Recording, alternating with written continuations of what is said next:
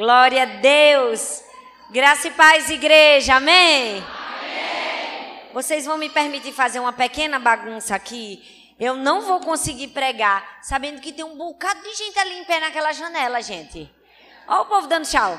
Abra a janela que eu quero falar com eles. Alguém abre a janela aí, minha gente. Alguém abre a janela? Muito obrigada. Olha, presta atenção. Eu acho até que é uma afronta comigo vocês ficarem em pé aí. Quando tem esse espaço todo para vocês sentarem aqui ao redor. Então, por favor, entrem e vamos todos sentar aqui que eu não mordo ninguém. Bora, minha gente, vamos? Pode vir, rapaz.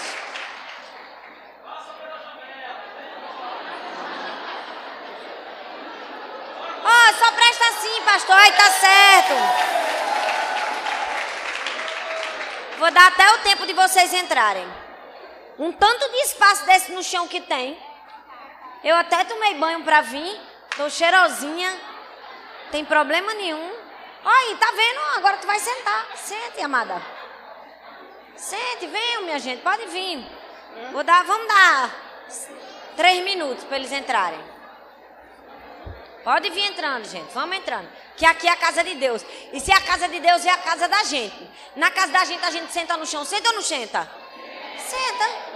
Na casa do chão, a gente até deita, deita. Ninguém vai deitar para dar mais espaço. Mas sentar, a gente senta.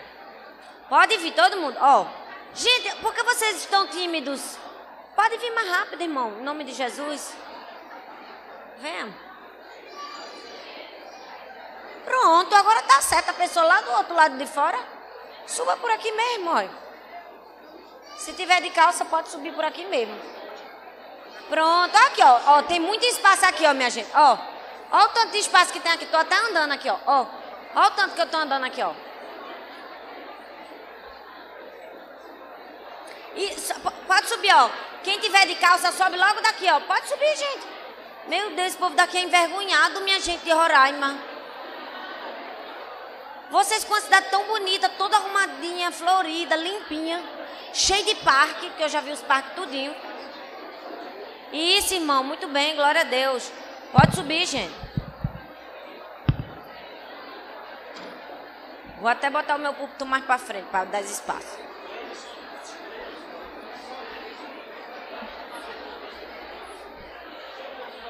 É pesado. É pesado. Tá bom, já deu. Obrigada. Glória a Deus. Não, agora tá bom assim. Pronto, agora todo mundo vai ouvir a palavra. Aí tá certo, ó. Pode fechar a janela. Quer dizer, só do, do povo que tá aqui aí deixa aberto. Só quem tá na janela lembra daquele irmão que caiu da janela na hora da palavra.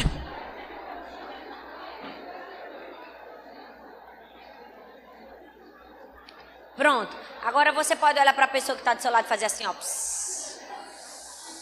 E você que está entrando, pode vir entrando. Agora venha bem em silêncio, suba por aqui, se sente, não tem problema nenhum. Amém. Gente, estou muito feliz. É a minha primeira vez aqui em Roraima. Glória a Deus. Eu amei a cidade de vocês. Muito limpa, muito organizada. E essa igreja linda e esse povo com fome e sede de Jesus. Isso aqui importa. Para quem não me conhece, pronto. Para quem não me conhece, me chamo Talita. Sou pastora na Igreja do Amor em Paulista, Pernambuco, no Grande Recife. Aí tá certo. Eu não sei se minha foto tá aí. Que aí, ó. Essa é minha família, minha casa. Eu sempre gosto de me apresentar. Qual é minha casa, né? Aquilo que me credibiliza, que é minha família. Sou casada há 15 anos, tenho três filhas, Sara, Laura e Helena. Jesus é bom, não é, gente?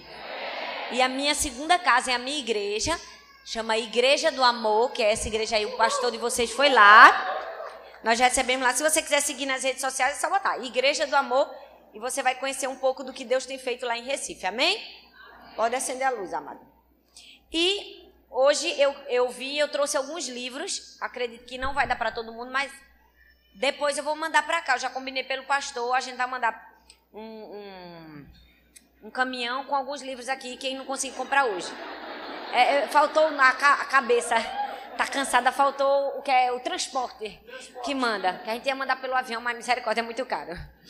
Aí a gente manda de caminhão mesmo. Irmãos, eu trouxe esse livro, chama Deixe-me apresentar você. E eu queria que você fizesse o máximo de silêncio agora. Esse livro foi um presente do céu para mim e para muitas pessoas, porque, na verdade, é um livro que fala uma mensagem que todos nós precisamos ouvir. A gente precisa saber quem nós somos, a gente precisa se alegrar com quem a gente é, a gente precisa celebrar e a gente precisa viver o máximo do nosso potencial. Muitas pessoas não estão vivendo o destino que Deus sonhou para elas porque elas estão aperreadas, como diz no Nordeste, com o que as outras pessoas vão pensar dela, com o que as outras pessoas vão falar dela. Mas nós precisamos entender: ei, Deus nos fez de maneira única e especial. E a gente precisa viver para agradar a Deus. Então são sete capítulos. Cada capítulo fala sobre um personagem bíblico em especial e sobre o tema identidade.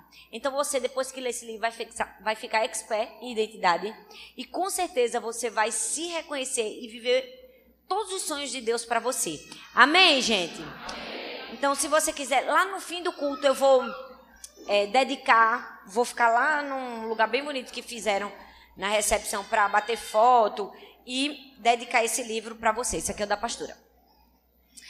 E vamos embora para a palavra? Amém, minha gente? Amém. Misericórdia, esse amém não é de nordestino, não. Vou ensinar vocês a dar um amém de nordestino. Amém, minha gente? Amém. Agora, glória a Deus. Esse culto chama Zion, né?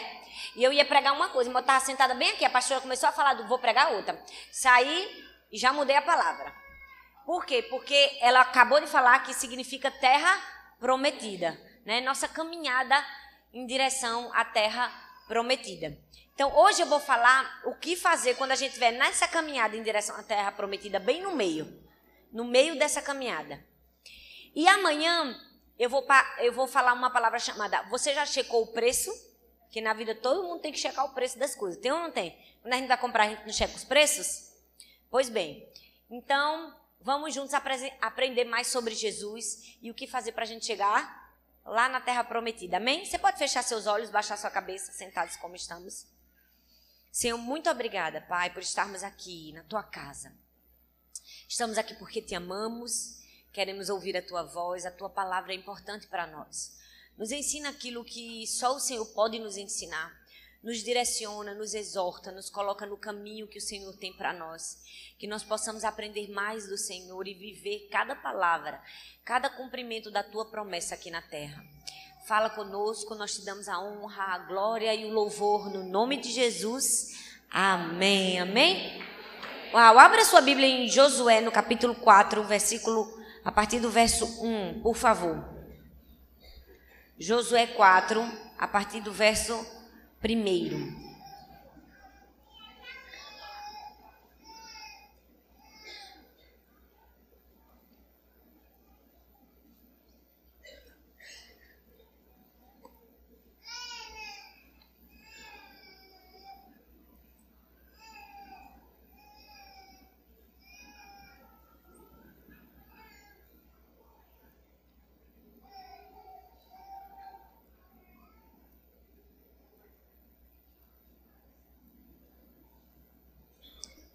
Glória a Deus. Se você abriu lá na nossa igreja, a gente diz: diga amor.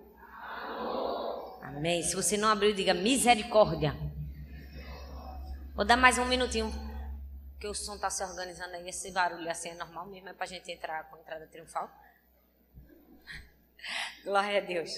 Diz assim: quando toda a nação terminou de atravessar o Jordão, o Senhor disse a Josué: Escolha doze homens dentre o povo, um de cada tribo, e mandem que apanhem doze pedras do meio do Jordão, do lugar onde os sacerdotes ficaram parados. Levem-nas com vocês para o local onde forem passar a noite.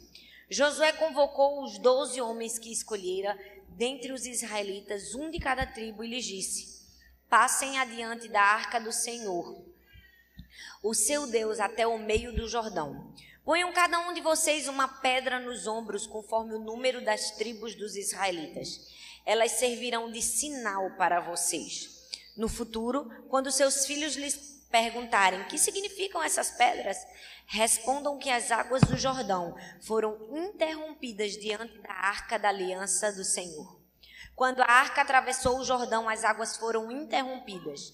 Essas pedras serão um memorial perpétuo para o povo de Israel. Os israelitas fizeram como Josué lhes havia ordenado, e as pedras estão lá até hoje.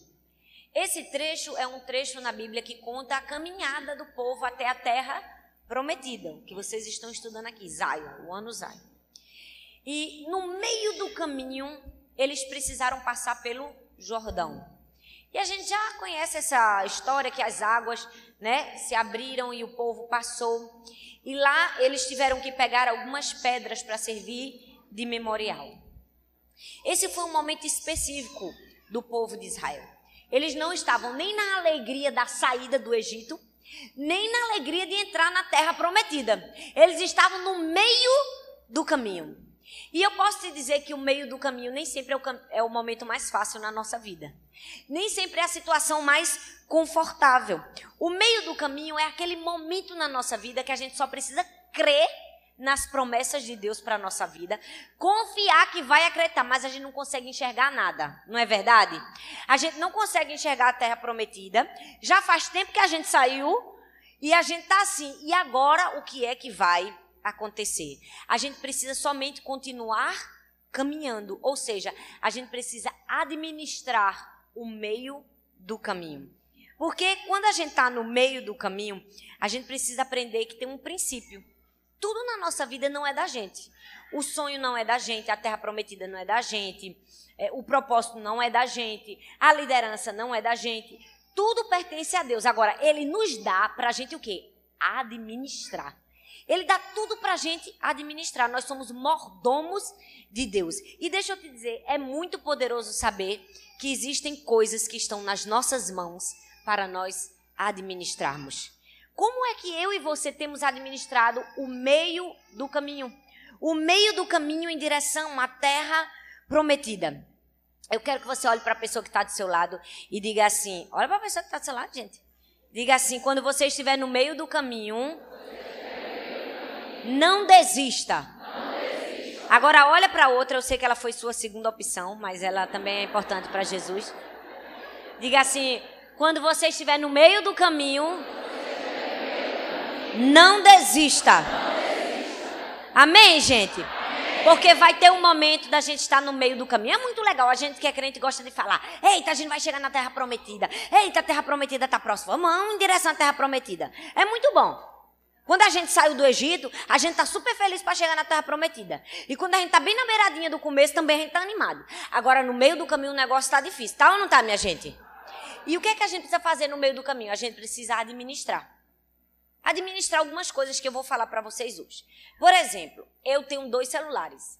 Esse celular e um outro celular. Eu tenho um celular pessoal, que eu uso mais para minha família, para os meus amigos próximos e para os pastores da minha equipe. E o outro celular, que eu uso mais para as coisas de trabalho, enfim. Porque senão a pessoa fica doida, né, gente?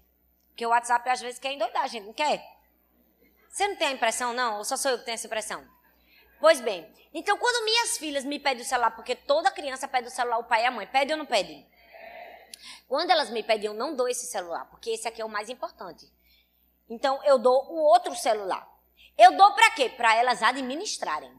Porque eu deixo bem claro que o celular é meu, tudo que está dentro é meu, o conteúdo é meu e é que eu vou deixar elas administrarem. Se elas administrarem mal, acabou o destino delas. Eu tiro o celular da mão delas. Se assistir o que não deve, eu perdo o celular. Por quê? Porque tudo que nós temos na nossa vida é nosso para administrarmos. Mas sabe qual é o problema de muita gente? É que a gente acha que os nossos sonhos, que a terra prometida e que todas as outras coisas são nossas. Quando a gente é apenas o caseiro da casa. Você já viu o caseiro que quando o dono sai, ele faz uma festa na piscina, faz um churrasco, chama todo mundo e finge que a casa é dele? Não é? Às vezes a gente tá assim, igual o caseiro, fingindo que as coisas é da gente. Quando na verdade Deus nos deu apenas para nós administrarmos, apenas para a gente cuidar. Então deixa eu te dizer, nós precisamos administrar bem a nossa vida. Administrar o caminho em direção à terra prometida. Por quê? Porque se a gente não souber administrar, outras pessoas podem sair feridas. Muitas pessoas se perderam no meio do caminho porque não souberam administrar. Não souber administrar as bênçãos, não souber administrar o milagre, não souber administrar a fama, não souber administrar o poder, não souber administrar nada. Já viu que tem gente que é assim: Deus, Deus me dá dinheiro, eu preciso de um carro novo para ir para a igreja. Jesus, eu vou a pé. Oh, Deus, eu vou dar carona a todo mundo. Aí Deus enriquece a pessoa, ele ganha um carro. O irmãozinho pede uma carona, dá não, dá não, que o menino dele vai vomitar no meu carro. Não é? A pessoa se esquece de Deus. O que é isso? Não sabe administrar. E nós precisamos aprender a administrar o meio do caminho. Muita gente, por não saber administrar o meio do caminho, o meio da liderança, o meio do chamado, está ferindo pessoas. E muitas pessoas foram feridas e a gente precisa aprender. Ei, é muito importante saber o que é que a gente vai fazer quando nós estivermos no meio do caminho em direção à terra prometida. Então, são três coisas importantes, três lições importantes que nós vamos aprender quando a gente estiver na metade do caminho. Quem aqui está na metade do caminho? Pode achar que está na metade do caminho. Levante sua mãe se você acha que está na metade do caminho. Muitos. Oh, Jesus. Ajuda, Deus. Não é? Porque não é fácil ficar no meio do caminho. Mas deixa eu te dizer, o meio do caminho é muito importante.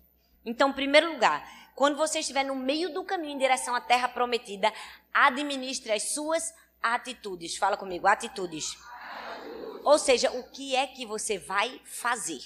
O que você vai fazer quando você estiver no meio do caminho? Josué 3, versículo 15 diz assim: Quando chegaram no Jordão e puseram os pés dentro d'água, ela parou de correr e ficou amontoada na parte de cima do rio até Adão. Na parte de baixo, o rio secou completamente até o Mar Morto. Então o povo passou para o outro lado, perto de Jericó. Enquanto os israelitas atravessavam pisando em terra seca, os sacerdotes que levavam a arca ficaram parados no seco, no meio, fala comigo, no meio do Rio Jordão. E ficaram ali até que o povo acabou de passar. No meio do caminho, nós precisamos administrar as nossas atitudes, aquilo que a gente vai fazer. Eu não sei se você já viu, ou se você, até como eu, está acostumado à torneira automática. Eu estou sempre no aeroporto, e geralmente nos aeroportos, a torneira da, do banheiro, você põe a mão e a água desce, né? Você lava as suas mãos e tira. E às vezes a gente está tão acostumado à torneira automática que a gente põe a mão e às vezes a torneira não é automática. A gente tem que ligar. A gente fica esperando a água descer e a água não desce. É a síndrome da torneira automática. A gente está acostumado com a torneira automática e não faz nada. E aí a gente percebe que a gente precisa ligar. Da mesma forma, o povo de Israel estava assim. Eles estavam com a síndrome da torneira automática. Eles tinham visto o pão do céu descer, eles estavam recebendo alimento dado por Deus, sem eles terem que fazer nada. E chegou um momento que eles acharam que era só isso que tinha que fazer. Aí o que é que Deus faz? Deus bota eles no meio do caminho. E no meio do caminho tinha o quê? Tinha um rio. Eles precisavam passar pelo Jordão. E a Bíblia não diz que Deus abriu o Jordão para eles passarem. A Bíblia diz que o Jordão se abriu quando eles pisaram. Quando eles pisaram. Isso significa que quando nós estivermos no meio do caminho, nós vamos precisar tomar algumas atitudes. A gente precisa ter muito cuidado com aquilo que a gente vai fazer. Era necessário o povo fazer alguma coisa. E eles tinham que fazer, e eles fizeram. E havia uma segunda ordem, uma segunda instrução. Eles tinham que ficar no meio. Minha gente, pelo amor de Deus. Eu confesso para vocês que ficar no meio era uma posição que exigia muita fé. Exigia ou não exigia, gente? Claro. Eu imagino água de um lado, água do outro. Eu ia pensar, qual vai ser a hora que Deus vai deixar essas águas descer? Eu não quero estar aqui no meio quando as águas resolverem sair do lugar. Mas eles tinham que permanecer no meio do caminho. E deixa eu te dizer, o meio na nossa vida não vai ser o lugar mais confortável, a posição mais esperada. Não vai ser o lugar mais bonito. No meio do caminho, o desânimo vai tentar bater, vai tentar nos pegar. A gente vai querer desistir. A gente vai olhar para um lado, só vai ter água. A gente vai olhar para o outro lado, só vai ter água. Talvez no meio do caminho em direção à terra prometida, aquela pessoa que você confiava tanto vai te trair, vai enfiar a faca nas suas costas. Talvez no meio do caminho, aquela pessoa que você investiu tanto, treinou tanto, discipulou tanto, vai virar as costas para você e não vai aguentar esperar mais tempo para chegar na terra prometida. Não é verdade? Às vezes a gente está num caminho em direção à terra prometida e no meio do caminho tem gente que desiste. No meio do caminho, deixa a gente no meio do Rio Jordão. O meio do caminho não é o cenário mais fácil, mas o meio do caminho é muito necessário. Nós precisamos aprender que existem milagres depois que passarmos pelo meio do caminho. Mas a gente faz, ah, Deus, eu não me inscrevi para essa parte. Eu me inscrevi para a parte dos milagres. Bom, já é um milagre Deus ter escolhido a gente, não é, gente? Já é um milagre ele ter me escolhido e ele ter lhe escolhido. Então, nós precisamos aprender a passar pelo meio do caminho. Por isso que Jesus foi tão claro. Ele disse assim: Olha, você pode até escolher ficar no meio da multidão. Você pode escolher ser mais um. Você pode escolher ser aquele crente que vem todo domingo para a igreja, que tira foto, que posta nas suas redes sociais. Mas você só vai viver coisas sobrenaturais se você aprender a passar pelo meio. Se você caminhar pelo meio do caminho, porque muitas pessoas desistem no começo. Ei, Deus não nos chamou para desistência. Deus nos chamou para passar o Rio Jordão, para chegarmos até a terra prometida. Se nós queremos viver algo maior, se nós queremos viver algo sobrenatural, se a gente quer viver algo espetacular, a gente precisa aprender a passar pelo meio. Porque para chegar na terra prometida tem o meio do caminho. E administrar o meio não é uma coisa muito fácil. Porque uma coisa é o gás do começo, né? E o gás do fim, quando você está chegando. Mas no meio do caminho, geralmente nós somos tomados por quê? Cansaço, desânimo. E sabe, muitas pessoas ficam mais tempo do que deveriam no meio do caminho. Elas fazem do meio do caminho um estado na vida delas, que era, ser ser, era só para ser um estágio. Era só para ser um lugar de passagem, mas elas terminam transformando aquele lugar de passagem em quem? Em acampamento. Elas ficam eternamente no meio do caminho. E o meio do caminho, gente, não é ruim. Aí você pode dizer, ai, pastor, é terrível o meio do caminho. É nada. Só é ruim quando a gente passa mais tempo do que a gente deveria ficar. Não é verdade? O meio do caminho é para a gente passar o tempo necessário. Mas às vezes a gente passa mais tempo. Por quê? Porque a gente às vezes é teimoso, é ou não é, minha gente? É ou não é, minha gente? Ainda dá uns trabalhinhos para Jesus? Dá, a gente dá. A gente transforma em acampamento, a gente fica assim, ó, vem uma provinha no meio do caminho, a gente, oh meu Deus, Jesus, tem misericórdia de mim, Senhor, né? Eu nunca vou alcançar minha bênção, eu tô aqui. Aí chora, reclama, chora, reclama, chora, reclama. Fica no meio. Jesus não vai tirar você do meio quando você ficar aí, não, viu? Igual um bebê birrento e mimado, não. Você só sai do meio do caminho se você souber administrar as suas atitudes. Tem gente que está anos, ó, no meio do caminho, já era para estar tá na terra prometida. Não chegou lá por quê? Porque, como eu sempre digo, senta numa cadeira de balanço, vai para frente, vai para trás, vai para frente, vai para trás, reclama, chora, chora, reclama, chora, chora, reclama. Aí Jesus vai ficar aí. Vai ficar aí. Até aprender a passar pelo meio do caminho de maneira íntegra. Da maneira certa. Nós precisamos aprender que o meio do caminho é um estágio na nossa vida. Ei, e Deus pode nos usar no meio do caminho. Já percebeu que a gente só quer que Deus use a gente quando a gente estiver pronto e acabado? Gente, Deus não perde tempo. Eu digo, Deus não perde nada. Até maldição ele transforma em bênção. Mas tem gente que é assim, ela, ela acha que Deus só pode usar ela no dia que ela tiver terminado, concluído teologia, no dia que ela estiver falando perfeito. Não, gente. No meio do caminho, Deus ainda nos usa. Quando a gente está no meio do caminho, o problema é que a gente não administra as nossas atitudes. A gente acha que a gente tem que chegar no fim para poder Deus nos usar. Quantas vezes eu não ouvi testemunhos de pessoas que disseram assim, pastora, aquela sua palavra tal, meu Deus, mudou minha vida. Eu fico pensando, mudou como, Senhor? Que foi horrível aquela palavra, eu penso comigo. Quantas vezes a gente se sente incapaz, não é? A gente acha que a gente está no meio do caminho, mas aí é que está. No meio do caminho, Deus pode nos usar para destravar o quê? O começo de alguém. No meio do nosso caminho, Deus pode usar para abençoar o começo de alguém. Ei, Deus não espera você estar pronto, perfeito, acabado para te usar. No meio do caminho, você pode ser uma bênção na vida de outra pessoa. No meio do caminho você pode ser um milagre. Você só precisa administrar as suas atitudes no meio do caminho. O que é que você vai fazer quando você estiver no meio do caminho? Gente, ninguém está imune ao processo, ninguém está imune ao meio. Ei, Deus quer nos usar quando a gente estiver vulnerável mesmo. Quando a gente não souber o que fazer, mesmo assim Deus está nos abençoando, Deus está nos usando.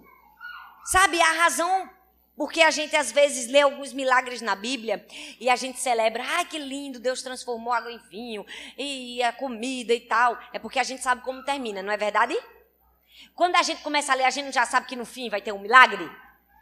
É ou não é, minha gente? É fácil quando a gente conhece o fim da história.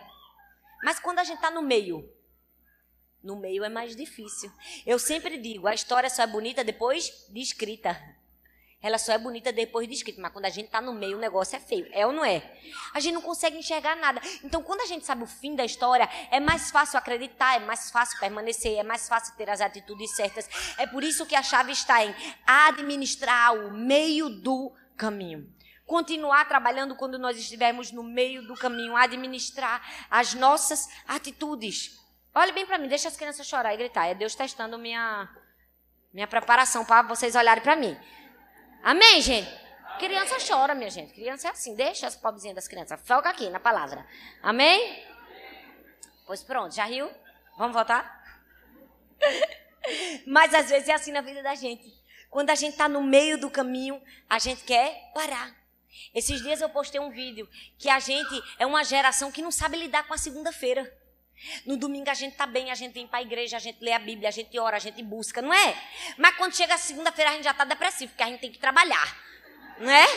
Porque a gente tem que ir pro emprego. Ei, presta bastante atenção, a segunda-feira é a hora de você aplicar tudo que você aprendeu no domingo. Não é só aqui na igreja que, ah, eu sinto uma paz. Não, você tem que sentir paz todos os dias. Domingo, segunda, terça, quarta, quinta, sexta. Ei, por quê? Porque a nossa vida cristã tem que ser um todo, gente. A gente não só pode ser crente no domingo. A gente tem que ser crente no domingo, na segunda, na terça, na quarta, na quinta. Todos os dias a gente tem que ter um relacionamento com Deus. Todos os dias a gente tem que saber quais são as nossas atitudes. O que nós vamos fazer quando nós estivermos no meio do caminho. Mas quando a gente está no meio do caminho, a gente fica esperando Deus fazer um truque de mágica. Gente, Deus não é mágico do hoje para fazer um truque de mágica para gente. Todos os milagres ele vai trabalhar com a nossa participação. Tem gente que é assim, Deus faz, Senhor. E Deus fica olhando, ei, ei, meu Deus não aprendeu nada. Não é? Não tem gente que gosta de fazer Deus de gente da lâmpada? Senhor, resolva esse meu problema. Não, filho, não é assim. Resolva esse meu problema. Deus vai contar com a minha atitude. Deus vai contar com a sua atitude. Qual vai ser a sua atitude quando você estiver no meio do caminho? O que é que você vai fazer quando você estiver no meio do caminho? Você vai se sentar, chorar e reclamar ou você vai se levantar e fazer? Você vai obedecer. Você vai ter fé suficiente para dizer assim: rapaz, mesmo que tenha água de um lado e do outro, eu vou ficar aqui, porque se Jesus mandou ficar, é aqui mesmo que eu vou ficar. Quantas pessoas, ao invés de ficar no lugar que deveriam ficar, saíram correndo com medo das águas e perderam? De chegar na terra prometida. Talvez muitos, quando estiveram no meio do caminho, era a ordem de Deus para dizer: fica aí no meio, olhou para um lado, olhou para o outro, desesperou e deu uma volta de carreira para trás. Com certeza, pastor, não está na Bíblia não, mas eu tenho certeza que alguém voltou. Sempre tem um medroso para voltar. Tem ou não tem, minha gente? Tem! Com certeza alguém voltou e deixou de entrar na terra prometida. Sabe por quê? Porque quando nós estivermos no meio do caminho em direção à terra prometida, a gente precisa saber o que nós vamos fazer. Administre as suas atitudes. Segundo lugar, administre os seus pensamentos. Fala comigo, pensamentos. Então é primeiro é atitudes, vamos lá, atitudes, pensamentos. O que é que você vai lembrar quando você estiver no meio do caminho? O texto diz assim: Então Josué disse: Pegue doze pedras, as empilhem, e no futuro, quando seus filhos perguntarem o que são essas pedras, Contem a eles o que o Senhor fez. Diga a eles que nós nem sabíamos se iríamos conseguir, mas Deus fez algo que só Ele poderia fazer. E nós chegamos lá, nós passamos o rio. O que é que você vai lembrar quando você estiver no meio do caminho? Aquela geração tinha passado pelo meio do caminho. E Deus disse assim: Olha, pega 12 pedras, pedras para vocês não se esquecerem. Tem coisas que a gente precisa se lembrar. E a gente não entra na terra prometida porque a gente se esqueceu.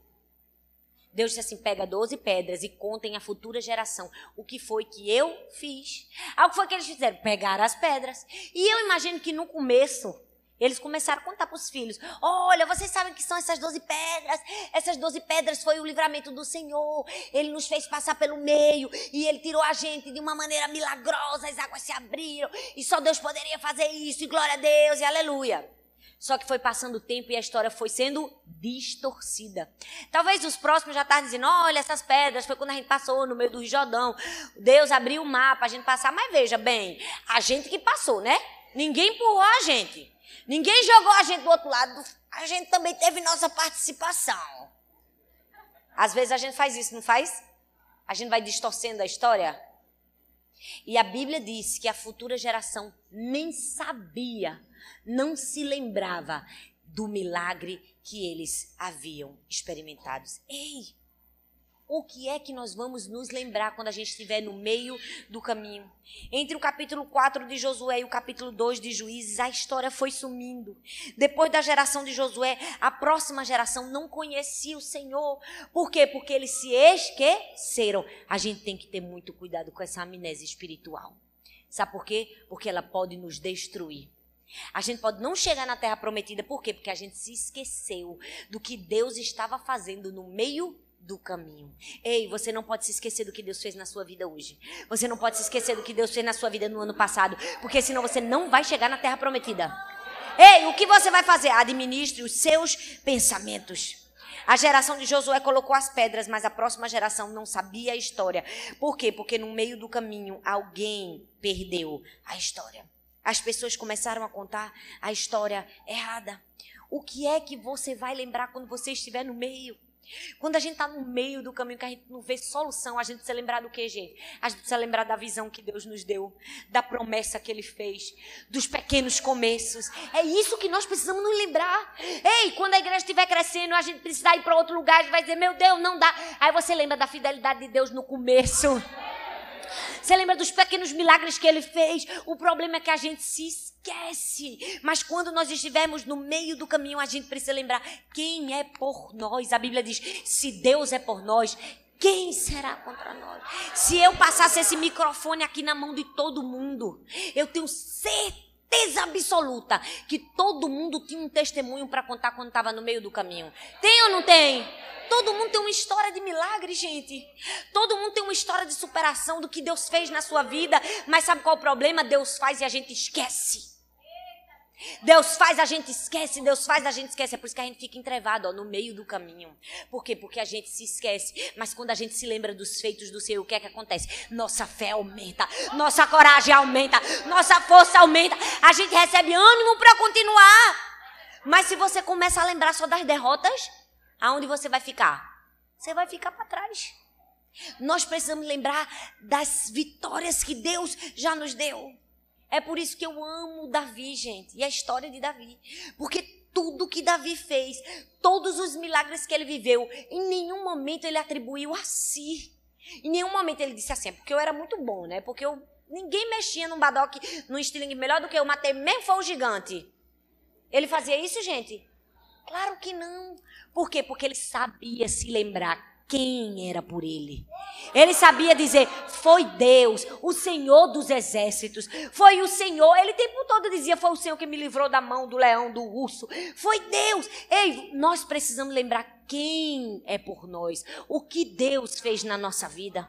Talvez você está aqui, que lindo ver a igreja cheia, as pessoas com fome querendo ouvir a palavra. Talvez em algum momento da sua vida você foi animado, você ouviu meu testemunho, você viu lá, você vai dar conta, você foi animado, você foi abençoado. Mas deixa eu te dizer uma coisa: você pode até olhar para mim, mas é Deus que você vê.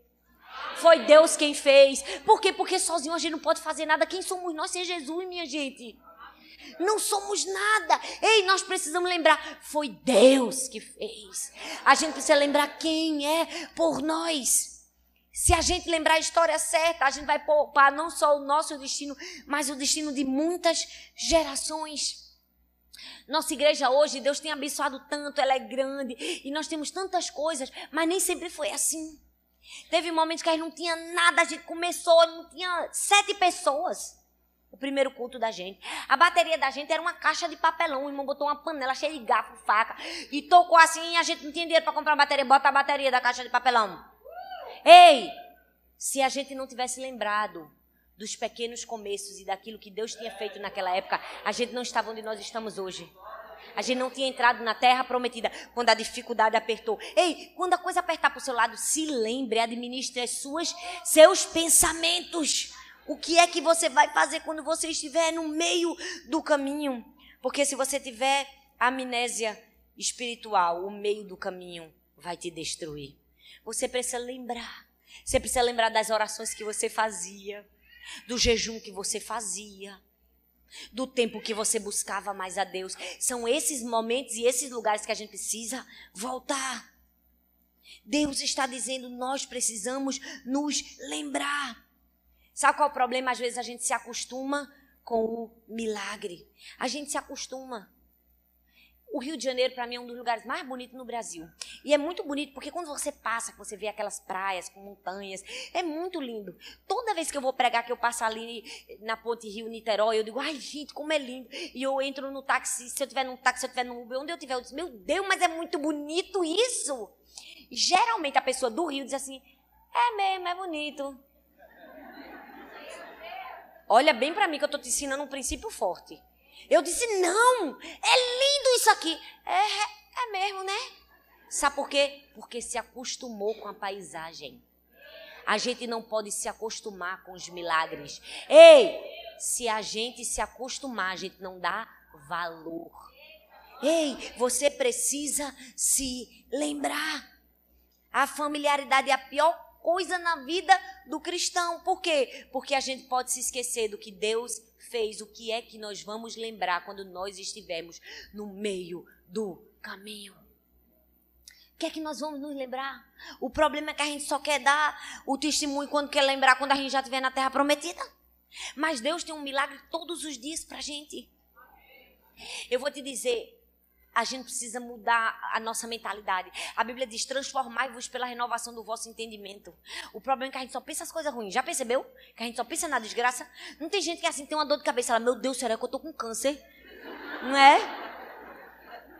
Só pensa no pior. A pessoa tá com febre. Meu Deus, eu tô com meningite. Não é? Ei, o que é que você vai lembrar? A gente só lembra dos problemas. Já percebeu? Você já percebeu tanto de tempo que a gente dá para os problemas? A gente vai dormir, a gente fica pensando todos os problemas, a gente fica pensando, pensando, pensando, pensando. Vai mudar, gente? Por que a gente não fica pensando todas as vitórias nas vitórias nas vitórias? Ao invés de ficar pensando nos problemas nos problemas. Porque a gente, quando vai dormir, ao invés de pensar no dinheiro que a gente não teve para pagar a conta, a gente não pensa que a gente está dormindo na nossa casa, que a gente tem um colchão, que a gente tem um teto. A gente tem a tendência de lembrar o que não deveria lembrar e se esquecer o que deveria lembrar. Ei, o que é que você vai lembrar quando você estiver no meio do caminho? Administre suas atitudes e administre seus pensamentos, porque senão você não vai chegar na terra prometida. Esse negócio de Zion aí não vai, vai dar certo. Só chega na terra prometida quem sabe tomar as atitudes corretas e pensar da maneira correta. E em último lugar, quando você estiver no meio do caminho, conte a história. O que é que você vai dizer? O que é que você vai fazer, o que é que você vai pensar e o que é que você vai dizer. São três coisas. O que é que você vai fazer? O que é que você vai pensar e o que é que você vai dizer? Porque eu vou te dizer, palavra é um negócio muito importante, viu? O que sai da nossa boca é muito importante. A Bíblia diz que a gente come do fruto da nossa boca. Minha avó, quando eu era pequenininha, todo dia ela dizia esse versículo pra gente: Palavras agradáveis são como favo de mel, doce para a alma e medicina para o corpo. E é verdade. Tudo que nós falamos, nós vamos viver daquilo que nós falamos. A gente precisa fazer o quê? Contar a história. Josué, no capítulo 3, diz assim: ó, No futuro, quando seus filhos lhe perguntarem que significam essas pedras, respondam que as águas do Jordão foram interrompidas diante da arca da aliança do Senhor. Quando a arca atravessou o Jordão, as águas foram interrompidas. Essas pedras serão um memorial perpétuo para o povo de Israel. O que é que Deus estava ensinando aquele povo? Conte a história. Conte a história. Fale o que Deus fez. Fale, ei, o que é que você vai dizer? Sabe, aquelas pessoas tinham as pedras, mas elas não tinham mais a história. Não adianta a gente ter as pedras, mas não ter a história. Não adianta a gente ter os monumentos de, real, de religiosidade, não ter a vida. Tem muita gente que tem as pedras, mas não tem a história na boca.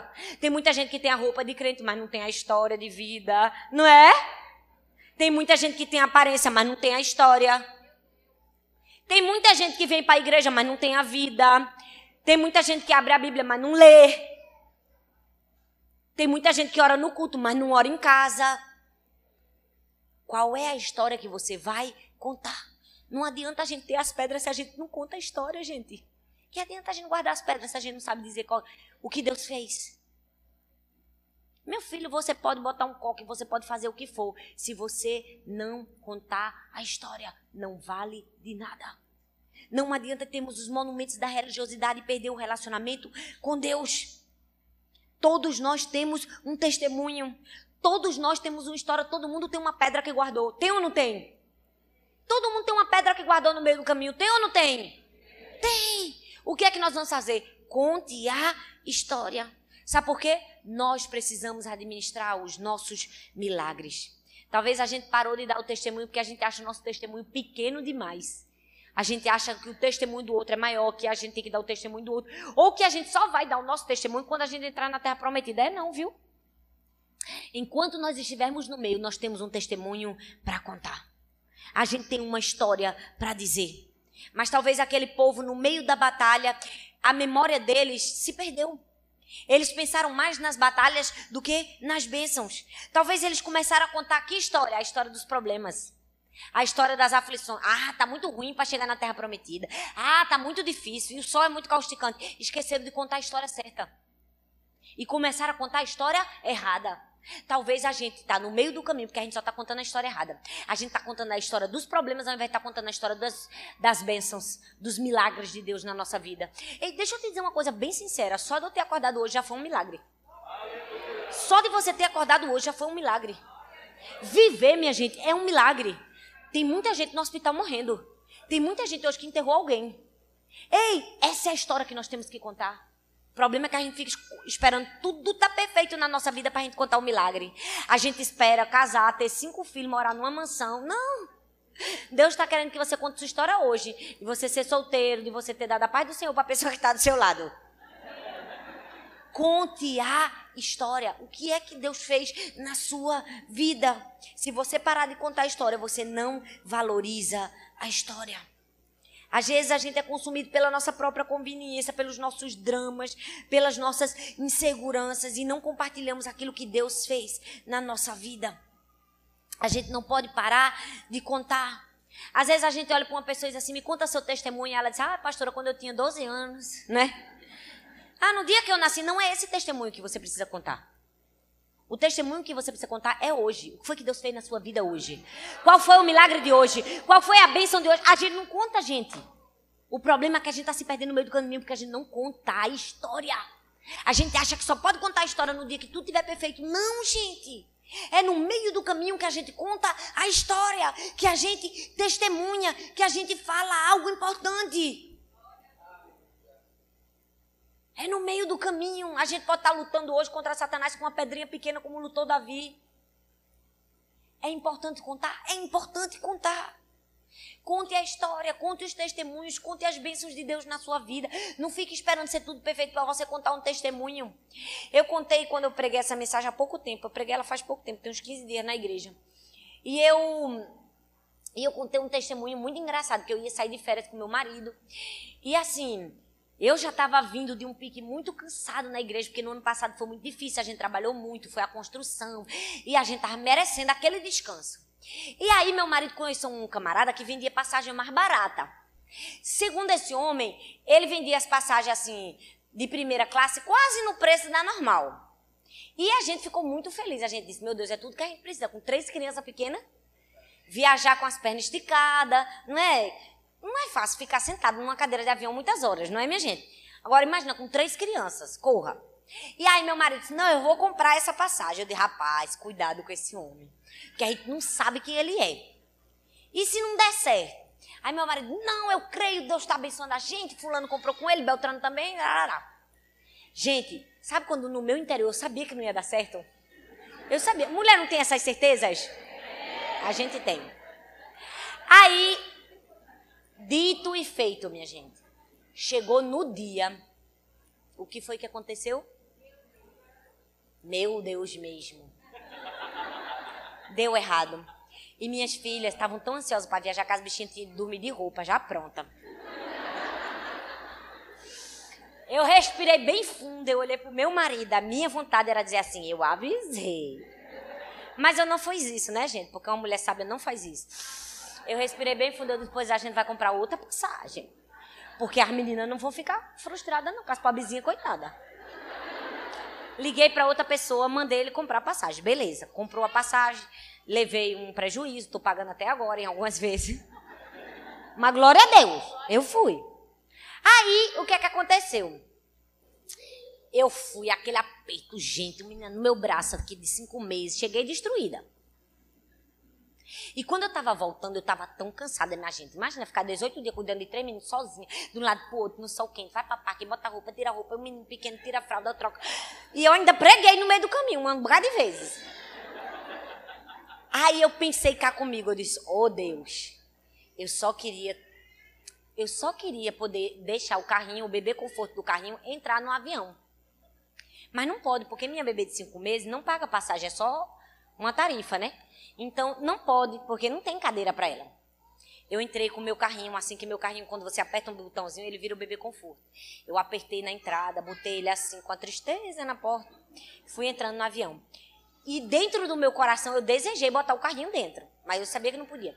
Quando eu já ia entrando, o homem que trabalhava no avião me interrompeu e disse: Senhora, pegue seu bebê conforto que o voo está lotado, mas tem duas cadeiras sobrando. Eu vou botar a senhora com seu bebê. Nessa cadeira a senhora pode botar o bebê conforto. Eu disse: Meu Deus! Eu pensei, só Jesus. Minha gente, vocês não têm noção não. O voo estava lotado e tinha muitas mães com crianças. Por que, que o camarada olhou só para mim, justamente para mim, disse: Ah, você que eu vou dar a cadeira? Foi Deus, foi ou não foi? Eu tenho certeza. Menina, eu não pensei duas vezes. Eu peguei a cadeira correndo. Eu digo, tu vai, tu senta com a menina lá, que eu sento com a Helena cá. E vai ser tudo certo. Gente, eu fiquei tão feliz. Eu disse, eu vou dormir. Mesmo que sentada, mas eu vou dormir. Porque pelo menos não vou ficar caminhando no meu braço. Botei a Helena no bebê conforto. Foi aquela maravilha. Só que tava. Quem é mãe sabe que menino geralmente dorme com um balancinho, não é? Aí o que é que acontece? O bebê conforto ficava espremido entre uma cadeira e outra. Não dava para fazer assim para balançar. E ela estava chorando, agoniada e não queria dormir. Eu doida que ela dormisse logo para poder ler, que eu ainda queria meditar. Que eu, quando eu chegasse, eu já ia pregar na igreja. Aí eu, Senhor, misericórdia, Pai, me ajuda, Senhor. E agora? Aí eu, eu pensei, gente, olha bem para mim. Eu pensei no meu coração. Eu disse, ô oh, Senhor, se tivesse uma turbulênciazinha agora ia ser tão bom. Eu disse, ia ser tão bom, porque ia balançar o avião e ela ia dormir. Minha gente, olha bem para mim, vocês acreditam? Vocês acreditam que depois de uns três minutos teve uma turbulência? Eu disse, não. Eu não estou acreditando nisso. O avião balançou, balançou uns cinco minutinhos, foi o tempo suficiente para Helena dormir. Quando eu saí do avião, que eu cheguei no Brasil, eu olhei para Arthur e eu fui contar a história, o testemunho do milagre o que Deus tinha feito com o homem da cadeirinha e com a turbulência. Deixa eu te dizer uma coisa: você não precisa esperar viajar da primeira classe para contar o milagre da turbulência. Você não precisa ter a bênção que você achava que era a que você mais queria para contar a pequena vitória que Deus te deu. O problema é que a gente só quer contar a vitória se Deus tiver dado o que a gente queria, do jeito que a gente queria. Eu não queria viajar no povão, eu queria ir na primeira classe, porque eu queria me deitar. Mas Deus estava sondando o meu coração e se eu ia dar o testemunho da pequena vitória que Ele me deu. O problema é que a gente não conta a história dos pequenos milagres. Sua vida é um pequeno milagre. Hoje, Deus fez um pequeno milagre. Qual é a história que você vai contar? Administre suas atitudes, administre seus pensamentos. Conte a história. Conte a história. Por quê? Porque Deus quer contar a história dele através da sua. Nós precisamos aprender a administrar o meio do caminho. Talvez a gente está andando em círculos no meio do deserto. Por quê? Porque às vezes a gente ainda não aprendeu a lição. E a lição que a gente não aprende se repete na nossa vida. Deus vai fazer a gente repetir, repetir, repetir, repetir. Até a gente ter passado pela lição, passado pelo meio e chegar na terra prometida. Mas tem um caminho. Tem um caminho.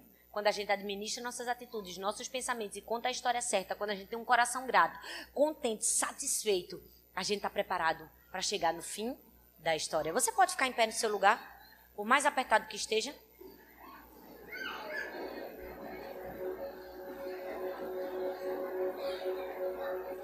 Fique em pé no seu lugar, mas ó, não se distraia. Queria que você fizesse o máximo de silêncio possível.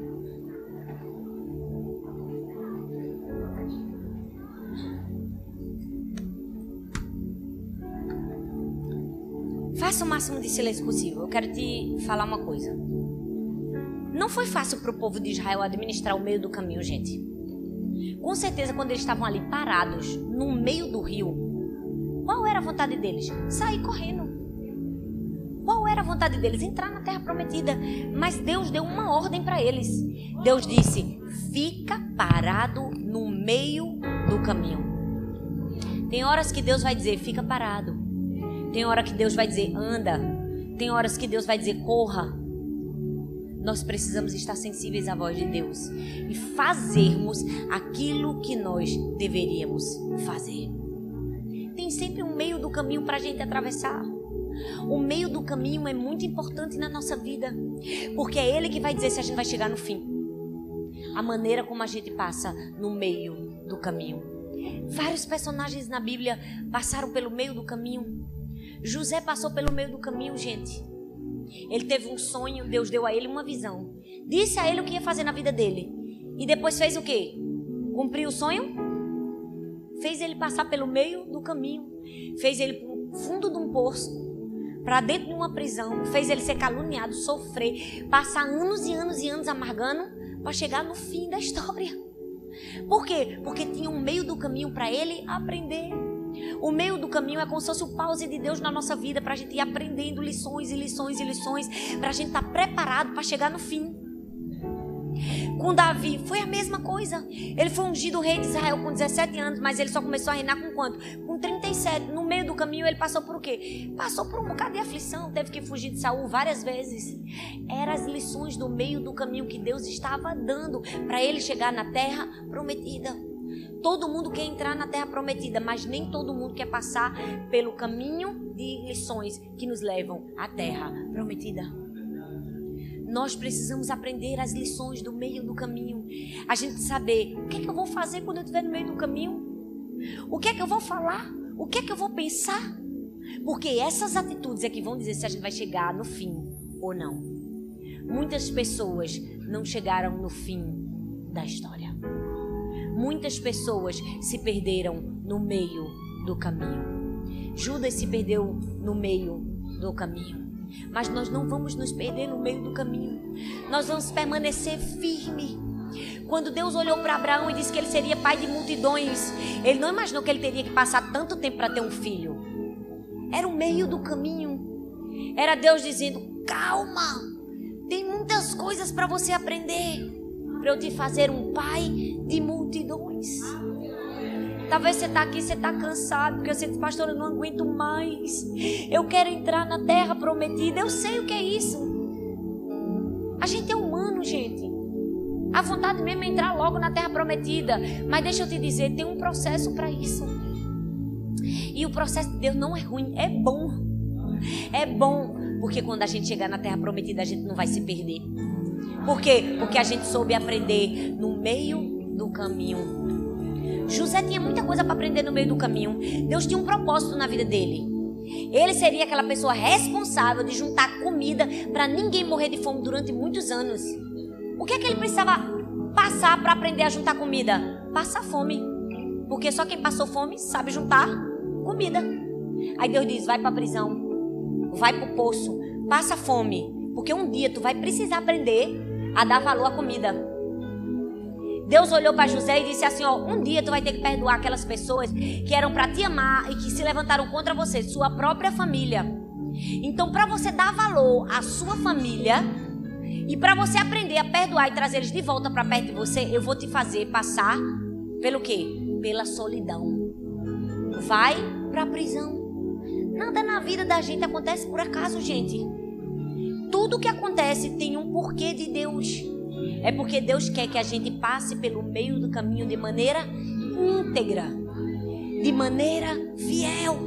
Qual vai ser a sua escolha? O que você vai fazer, o que você vai pensar, o que você vai falar. Isso vai dizer se você vai entrar na terra prometida. Eu quero que você feche seus olhos, coloque a mão no seu coração. Eu quero que você faça esse momento, o seu momento com Deus, a sua oração. Talvez você está aí e você pensou: meu Deus, eu estou fazendo tudo errado no meio do caminho. Eu não estou sabendo o que fazer, nem estou sabendo o que pensar, nem estou sabendo o que falar. Eu só estou falando as derrotas. Eu só estou pensando no que não deu certo, ao invés de pensar no que deu, no que deu errado, ao invés de pensar no que deu certo. Eu estou me perdendo no meio do caminho. Deus te trouxe aqui para você não se perder. Deus te trouxe aqui para você alinhar a rota e chegar na terra prometida. Deus te trouxe aqui para dizer: tem um caminho para você chegar lá. Alinha teus pensamentos, tuas atitudes. Conta a história certa que você vai viver o milagre. E essa hora de você dizer: Deus, me perdoa, Senhor. Me perdoa todas as vezes de que ao invés de me lembrar de tudo que o Senhor fez, eu só fiz reclamar do que o Senhor não fez. Ao invés de contar os milagres de hoje, eu esperei chegar os milagres de amanhã que não chegaram. E eu quero que você diga assim: Senhor, me coloca de volta na rota. Se eu sair, faz eu permanecer. Faz eu ficar no meio parado quando o Senhor mandar eu parar, andar quando o Senhor mandar eu andar, correr quando o Senhor mandar eu correr. Porque de uma coisa eu sei, eu quero chegar na terra prometida. Pai, nós estamos aqui, Senhor, como igreja. E nós entendemos que na nossa vida tudo tem uma história, tudo tem um tempo, tudo tem um processo. Entrar na terra prometida é maravilhoso, mas nós entendemos que a gente precisa entrar da maneira certa, com o coração íntegro com o coração humilde, com o coração fiel, com as atitudes ajustadas. E nós te pedimos perdão, Senhor. Perdão, Senhor. Perdão, Senhor, todas as vezes que a gente reclamou no meio do caminho. Perdão, Senhor, quando a gente só fez chorar, reclamar, contender. Perdão, Senhor. Perdão, Senhor, todas as vezes que nós não entendemos. Perdão quando a gente parou quando devia caminhar. Quando a gente caminhou quando devia parar. Perdão, Senhor. Quando a gente não soube o que fazer, quando a gente fez coisas erradas, perdão, Senhor. Quando a gente não aguentou esperar pela pessoa certa, a gente tomou decisões precipitadas, perdão, Senhor. Nessa hora nós queremos fazer um concerto contigo, Senhor. Queremos alinhar os nossos pensamentos, as nossas atitudes e as nossas palavras para chegarmos na terra prometida. E nós fazemos um compromisso contigo, ó Deus, de passarmos pelo meio do caminho da maneira que nós deveríamos passar. Nos ensina a termos um coração grato, fiel, obediente nos ensina todas as lições que o Senhor quer nos ensinar no meio do caminho. Que a gente passe na prova, Senhor. Que a gente não reclame da prova, mas que a gente passe nela. Para que nós possamos chegar na terra prometida. Senhor, eu oro por cada pessoa que está aqui, cansada, desanimada do meio do caminho, exausta. Não sabe mais caminhar. Eu te peço, dá forças, ó Deus. Nos dá forças para continuarmos a caminhada. Renova o nosso ânimo a nossa alegria, a paixão, a energia, o fogo, o gás, para que nós possamos continuar caminhando e chegarmos em direção ao destino que o Senhor tem para nós. E quando chegarmos lá, a gente possa falar como o apóstolo Paulo disse: Eu combati o bom combate, completei a carreira e guardei a fé. No nome de Jesus.